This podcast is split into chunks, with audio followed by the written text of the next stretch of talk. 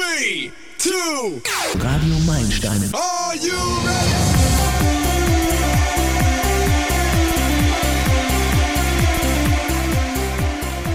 Hallo und herzlich willkommen bei Radio Meilensteine. Durch die Sendung begleitet euch Roland Rosenbauer. Heute stelle ich euch eine Frau vor, die ein schlimmes Schicksal gemeistert hat. Im Alter von 17 Jahren hat sie sich bei einem Badeunfall das Genick gebrochen.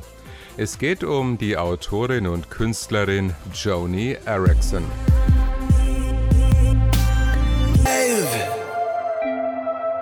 Alive von Big Daddy Weave. Am 1. Mai 1989 hatten wir bei Radio Meilensteine schon mal eine Sendung über Joni Erickson. Die Sendung moderierte damals meine Kollegin Petra Schnelzer. Die Archivaufnahmen werden am Schluss durch Aktuelles ergänzt. Jahre können uns als ewig langer Zeitraum vorkommen, aber ebenso ewig kann eine einzige Minute sein, wenn wir mitten in einem schrecklichen Geschehen stecken. So ging es Joni Erickson. Petra Schnelzer und Uschi Weißmüller blicken zurück. Eine Minute lediglich ein Stückchen Zeit. Die Stunde hat 60 davon und ein Tag 1440. Die junge Frau, die ich Ihnen in der heutigen nächsten knappen Stunde vorstellen möchte, hatte bis zu ihrem 17. Lebensjahr bereits über 9 Millionen Minuten gelebt. Aber dann wurde eine einzige Minute aus dem Zeitplan ihres Lebens herausgenommen und diese 60 Sekunden wurden für ihr Leben bedeutungsvoller als die Millionen Minuten, die sie bis dahin gelebt hatte. In diesen kurzen Zeitabschnitt waren verschiedene Vorgänge, Empfindungen, Gedanken und Gefühle hineingepresst. Sekunden, die ihr Leben vollständig verändern sollten. Die Oberfläche des Wassers schien trüb, aber als ich kopfüber hineinsprang, umgab es mich mit einer durchsichtigen Klarheit. Da geschah es. Plötzlich spürte ich, wie mein Kopf auf etwas Hartes, Unnachgiebiges aufprallte. In derselben Sekunde verlor ich auf irgendeine verrückte, unerklärliche Weise die Herrschaft über meinen Körper. Ich hörte oder fühlte ein lautes Surren. Irgendetwas ging in mir vor, das ich nicht beschreiben kann. Es war wie ein elektrischer Schlag, begleitet von einer heftigen Erschütterung. Etwas so, als wenn eine schwere Metallfeder plötzlich reißt. Das Dröhnen wurde nur vom Wasser gedämpft. Eigentlich war es weder ein Laut noch ein Schmerz, sondern eine Empfindung. Ich fühlte keinen Schmerz. Ich hörte, wie unter Wasser der Sand knirschte. Ich lag mit dem Gesicht nach unten auf dem Grund der Bucht. Ich spürte, wie mich eine leichte Gezeitenströmung hochhob und wieder fallen ließ. Mit einem Seitenblick nahm ich Licht über mir wahr. Ich versuchte, mit den Füßen um mich zu treten. Panik bemächtigte sich meiner. Mit aller Kraft versuchte ich mich zu befreien. Nichts geschah. Wieder hob mich eine Welle hoch und warf mich herum. Fetzen von Gesichtern, Gedanken und Erinnerungen wirbelten wirr in meinem Kopf herum. Meine Freunde, meine Eltern, Dinge, deren ich mich schämte. Johnny! Eine düstere Stimme schallte wie ein Appellruf in einem unheimlichen Korridor. Ich werde sterben. Aber ich will nicht sterben. Hilfe! Ich spürte Caddys Arm um meine Schultern. Sie hob mich hoch. Oh, bitte, lieber Gott, lass mich nicht sterben. Kurz bevor mir die Sinne schwanden, hob Caddy meinen Kopf aus dem Wasser. Luft, herrliche, lebensspendende, salzhaltige Luft. Ich schnappte und keuchte so schnell, dass ich fast erstickt wäre. Ich blinzelte, um zu mir zu kommen und die Verwirrung abzuschütteln. Es schien nicht zu klappen, denn ich sah, wie mein Arm immer noch leblos über Cathys Schulter hing, obwohl ich das Gefühl hatte, als sei er an meinem Brustkorb angebunden. Ich blickte auf meinen Brustkorb herab, meine Hände waren gar nicht festgebunden. Mit wachsendem Entsetzen kam ich zu der Erkenntnis, dass meine Glieder hilflos umherbaumelten. Ich konnte sie nicht bewegen.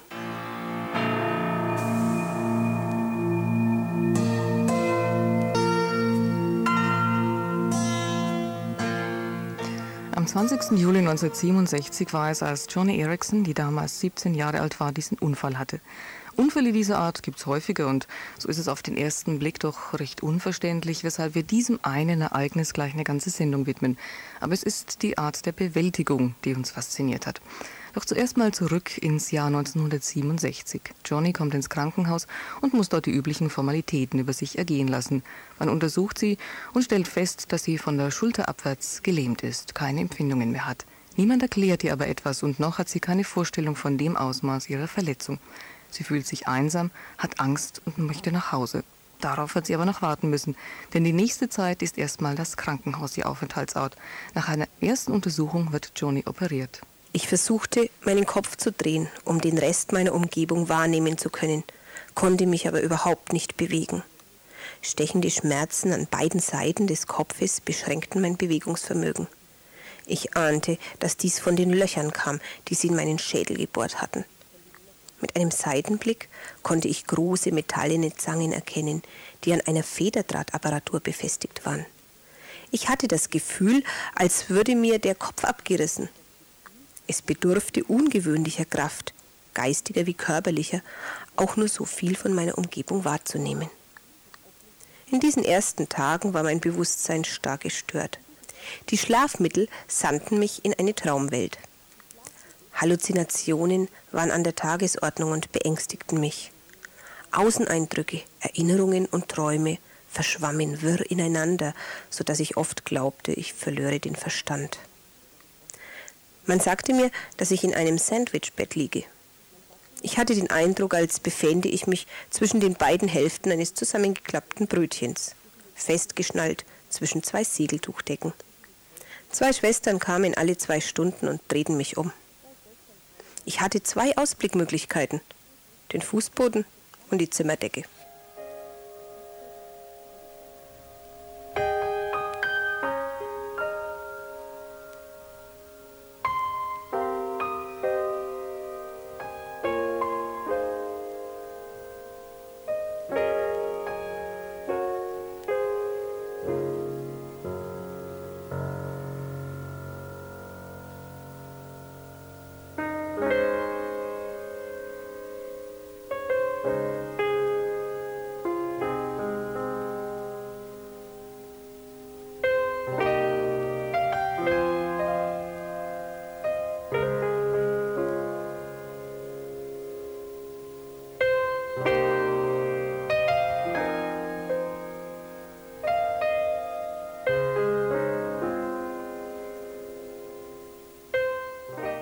Neben ihr im Nachbarbett liegt ein Patient, der sich auch wie Johnny einen Genickbruch zugezogen hat.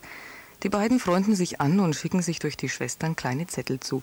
Hallo, ich bin Tom, stand als Vorstellung auf seinem ersten Zettel. Tom wurde künstlich beatmet. Eines Nachts aber stand das Beatmungsgerät plötzlich still. Ein neues musste geholt und Tom wiederbelebt werden, aber ohne Erfolg. Als das Gerät kam, war Tom tot. In dieser Nacht hatte ich Angst, wieder einzuschlafen und auch Angst davor, nicht wieder aufzuwachen. Am nächsten Tag hatte mein Grauen nicht nachgelassen. Ich trauerte um einen Mann, den ich nur von seinen Zetteln her kannte, und ich begann über meine eigene Lage nachzudenken. Ich war nicht von einer Maschine abhängig, um atmen zu können. Ich war aber von der intravenösen Infusion abhängig, die meinem Körper Nährstoffe zuführte, und von dem Katheter in meiner Blase, der die Abbauprodukte des Körpers abführte. Was wenn eines dieser Dinge ausfiele? Was, wenn sich die Zangen von meinem Kopf lösten? Was, wenn... Ich schwebte in tausend Ängsten.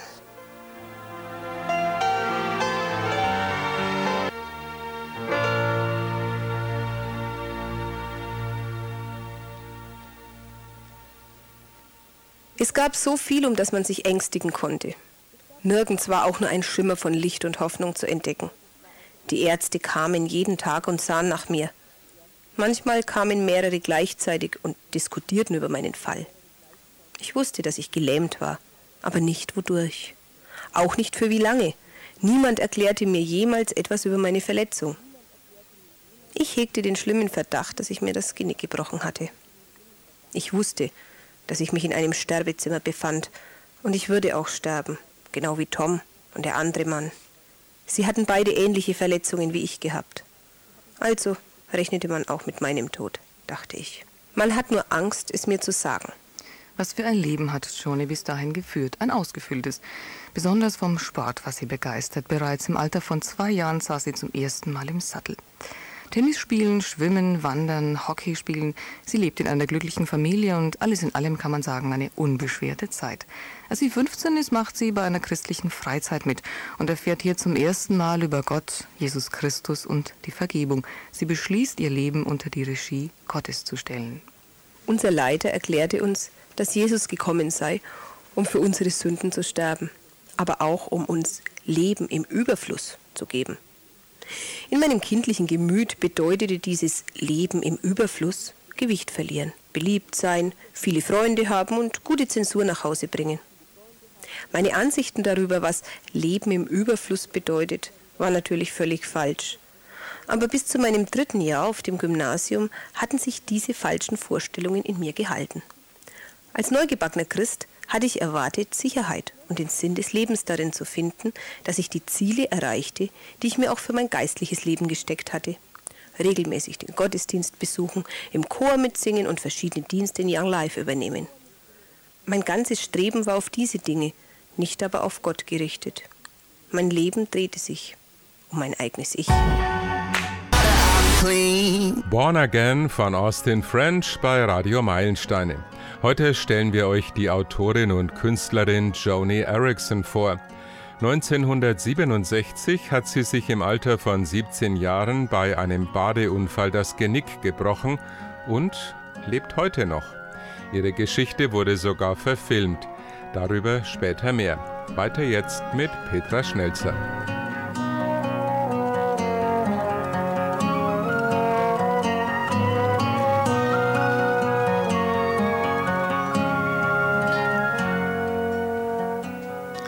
Leben drehte sich um mein eigenes Ich, sagt Johnny im Rückblick auf diese Zeit, gemessen an dem Unfall, der Johnny im Juli 1967 ans Bett fesselt, nehmen sich ihre bisherigen Lebensziele plötzlich recht unwichtig aus.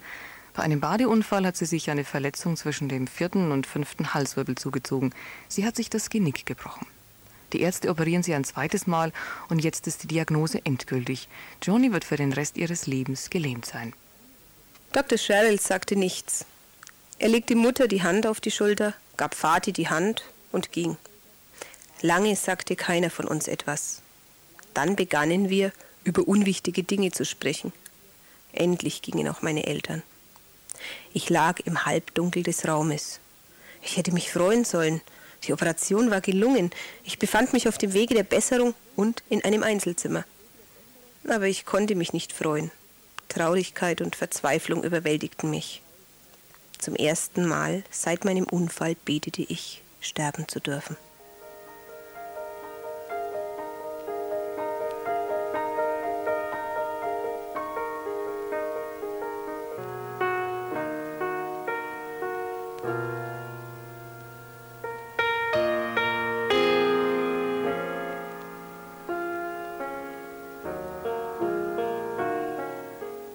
Im Dezember, ungefähr ein halbes Jahr, ist Joni dann so weit, dass sie für einen Tag nach Hause darf.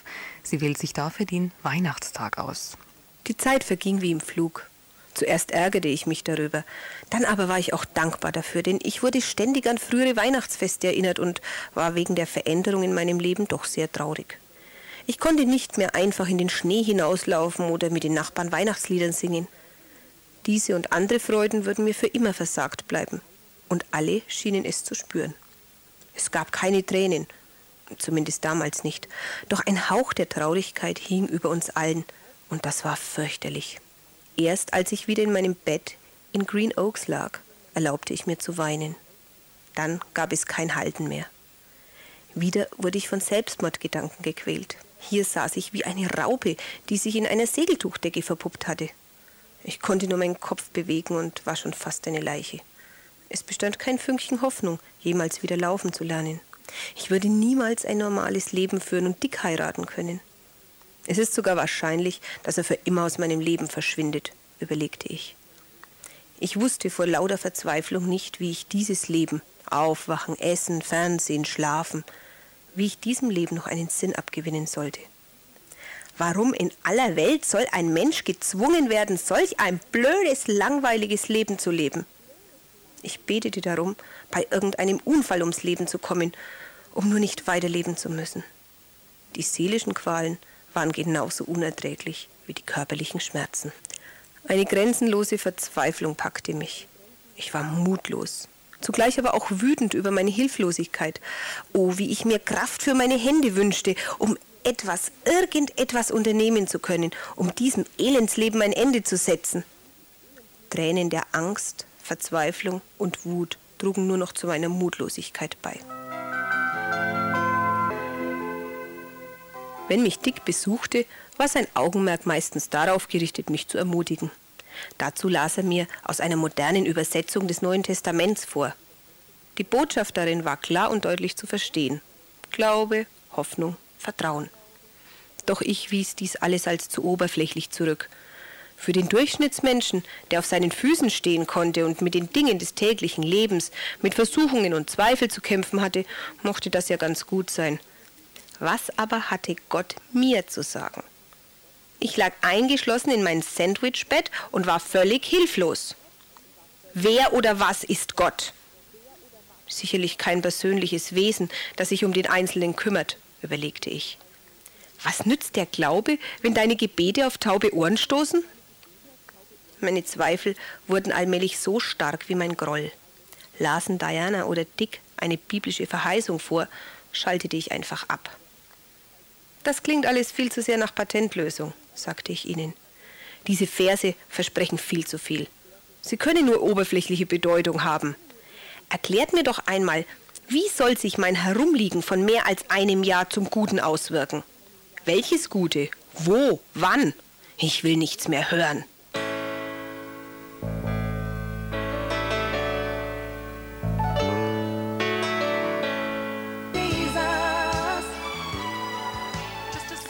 Mittlerweile ist sie in Green Oaks, einem Rehabilitationszentrum. Sie versucht sich damit abzufinden, dass sie nicht mehr laufen kann.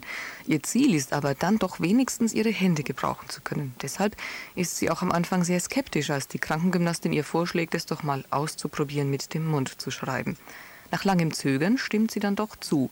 Am Anfang sind es noch kragelige Linien und Kreise, doch dann werden Buchstaben daraus und auch ein Brief an ihre Eltern. Das war wirklich ein befriedigender Tag für mich. Zum ersten Mal seit beinahe anderthalb Jahren war es mir möglich gewesen, mich wieder einmal schöpferisch zu betätigen. Ich war ganz aufgeregt und schöpfte neue Hoffnung. Auch mein seelischer Zustand besserte sich allmählich. Ich hatte gedacht, wie kann ein liebender Gott, sofern ein solcher existiert, solch ein Elend zulassen? Mein Suchen auf anderen Gebieten hatte keine vernünftige Antwort gebracht. Doch nachdem ich mich wieder der Bibel zugewandt hatte, schmolz meine Verbitterung und machte einem tiefen Frieden Platz. Langsam wurde mir bewusst, dass Gott doch Interesse an mir nahm. Ich war wohl eine Art Versuchskaninchen, eine Vertreterin der Menschheit, an der die Wahrheit getestet werden sollte. Alle Ablenkung und alles Überflüssige war weggefallen. Gott hatte alles entfernt und mich allein auf mich gestellt. Mein Leben war auf die absoluten Grundbedürfnisse reduziert. Und jetzt? Was soll ich mit meinem Leben anfangen? überlegte ich. Ich besitze zwar keinen Körper, dennoch bin ich ein Mensch. Ich muss einen neuen Sinn in mein Leben finden. Weisung von Gott, nicht nur eine vorübergehende Befriedigung. Zu welchem Zweck bin ich am Leben geblieben? Wie kann ich Gott verherrlichen? Was will er, dass ich tun soll? Ja, es muss einen Gott geben, der sich persönlich um mich kümmert. Er ist vielleicht nicht bereit, sich mir auf spektakuläre Weise zu offenbaren. Warum sollte er das auch?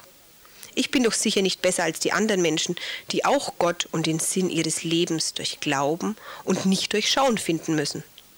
Sollte es bei mir anders sein?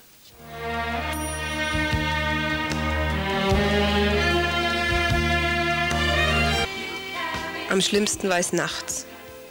Vielleicht war tagsüber die Therapie schlecht gelaufen oder es war niemand zu mir zu Besuch gekommen.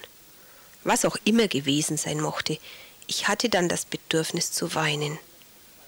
Das machte mich aber noch verzweifelter, denn ich konnte ja nicht einfach weinen. Es war niemand da, der mir die Tränen aus den Augen gewischt oder mir die Nase geputzt hätte. Da munterte mich dann die Heilige Schrift auf, und ich wandte die Zusagen Gottes auf meine eigenen speziellen Bedürfnisse an. In diesen schweren mitternächtlichen Stunden stellte ich mir vor, Jesus selbst stände jetzt neben meinem Sandwichbett. Ich sah ihn als eine starke Persönlichkeit, die mir Trost zusprach. Siehe, ich bin immer bei dir. Wenn ich dich so geliebt habe, dass ich für dich gestorben bin, glaubst du dann nicht, dass meine Liebe stark genug ist, dich weiterzuführen und nicht loszulassen, auch wenn du gelähmt bist? Dieser Trost war so stark und wirklichkeitsnah, dass ich spürte, der Herr ist jetzt bei mir. Neben mir in meinem Zimmer. Das war der Trost, den ich brauchte. Mir wurde deutlich, dass Jesus ja tatsächlich Verständnis für meine Lage aufbringen konnte. In den schmerzlichen, schrecklichen Stunden, in denen er auf den Tod hatte warten müssen, hatte er sich ja auch nicht zu rühren vermocht. Auch er war gelähmt gewesen.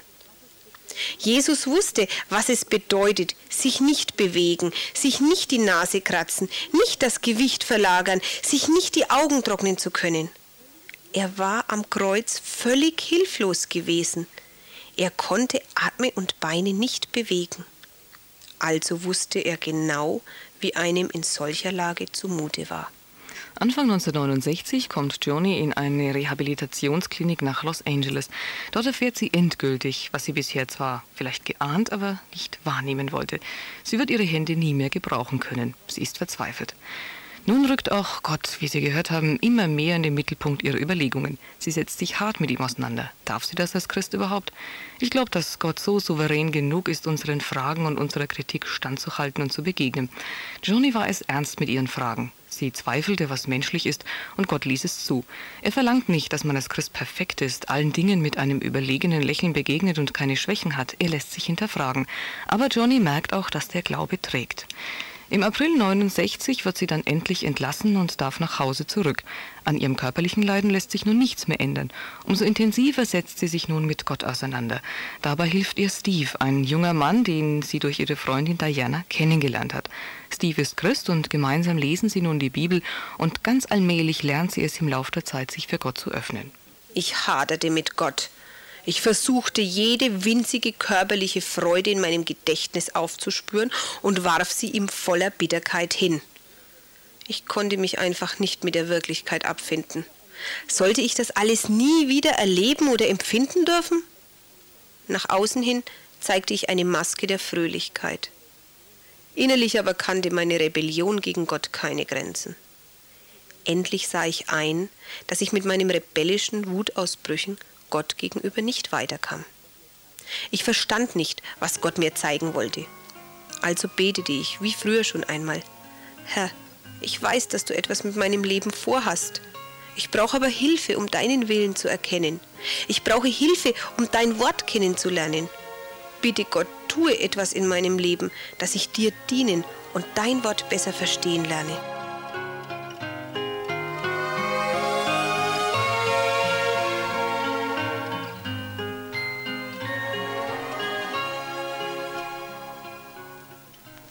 Steve lehrte mich, Gottes Wort in die Praxis umzusetzen und auf seine Verheißungen und Gebote einzugehen.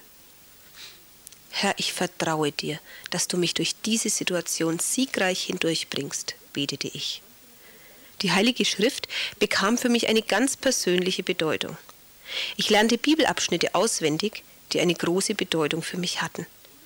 Weil ich solche Abschnitte gut verstand, die meine Bedürfnisse ansprachen, fiel es mir viel leichter, Gott im Blick auf mein Leben zu vertrauen. Selbst in Zeiten des Kleinglaubens und der Verzweiflung konnte ich mich auf die Tatsache stützen, dass Gott weiß, was er tut. Durch das Auswendiglernen von Gottes Verheißungen lernte ich, dass mich der Herr aus dieser Ausbildung in der Schule des Leidens auch einmal herausnehmen würde, aber erst zu einem ihm gefälligen Zeitpunkt. I'm alone, yet not alone.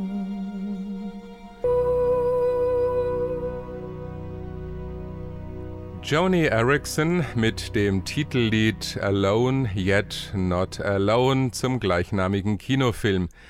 Der wurde 2014 für den Oscar in der Kategorie Bestes Originallied nominiert. Allerdings wurde der Song disqualifiziert, nachdem bekannt wurde, dass Songwriter Bruce Broughton versucht hatte, die Jury zu beeinflussen. Die Kontroverse führte aber auch zur Steigerung des Bekanntheitsgrades, so stieg das Lied in der Folge auf Platz 19 der Billboard-Charts für christliche Musik.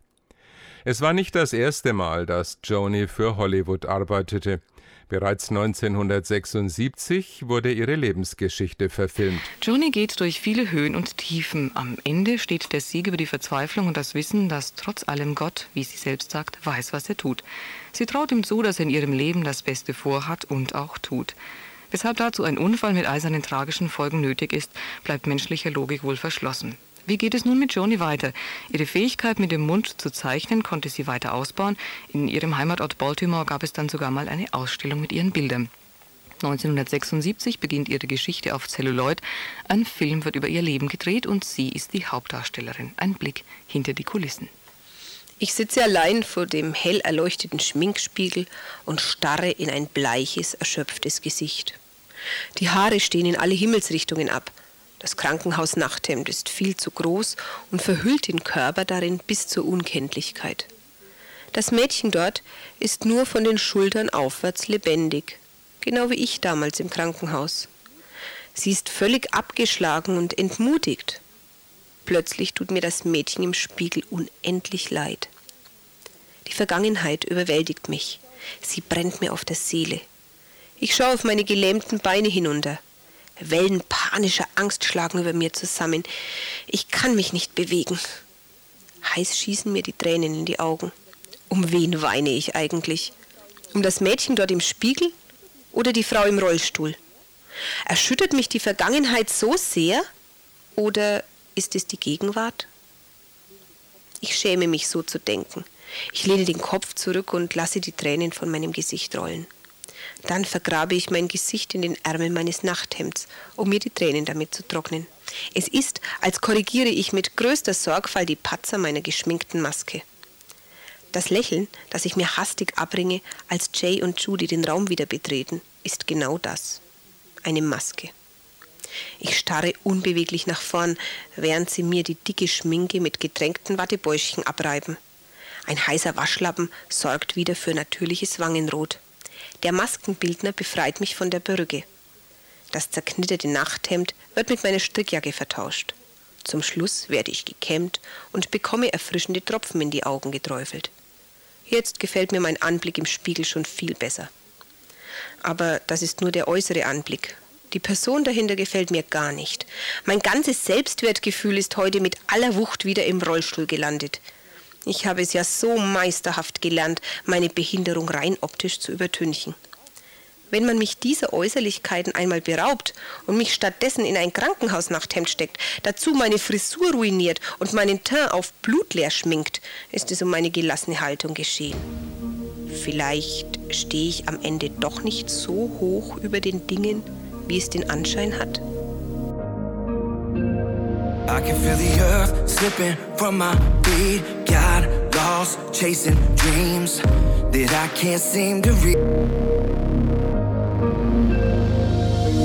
Joni Erickson ist Autorin von 35 Büchern, darunter ihre Autobiografie Joni, von der in 40 Sprachen über drei Millionen Exemplare verkauft wurden. Ihre Hauptthemen sind Umgang mit Leiden und Behinderung, Lebensrecht für Behinderte, Euthanasie und christliche Andachten.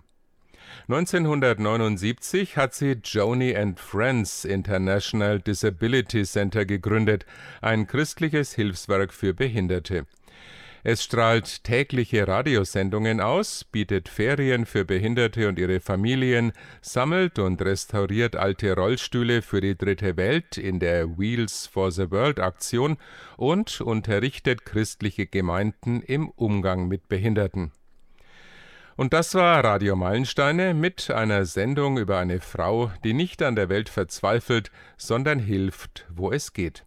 Einen gesegneten Feiertag wünscht Roland Rosenbauer und jetzt gute Unterhaltung mit den Kollegen von Radio Aref.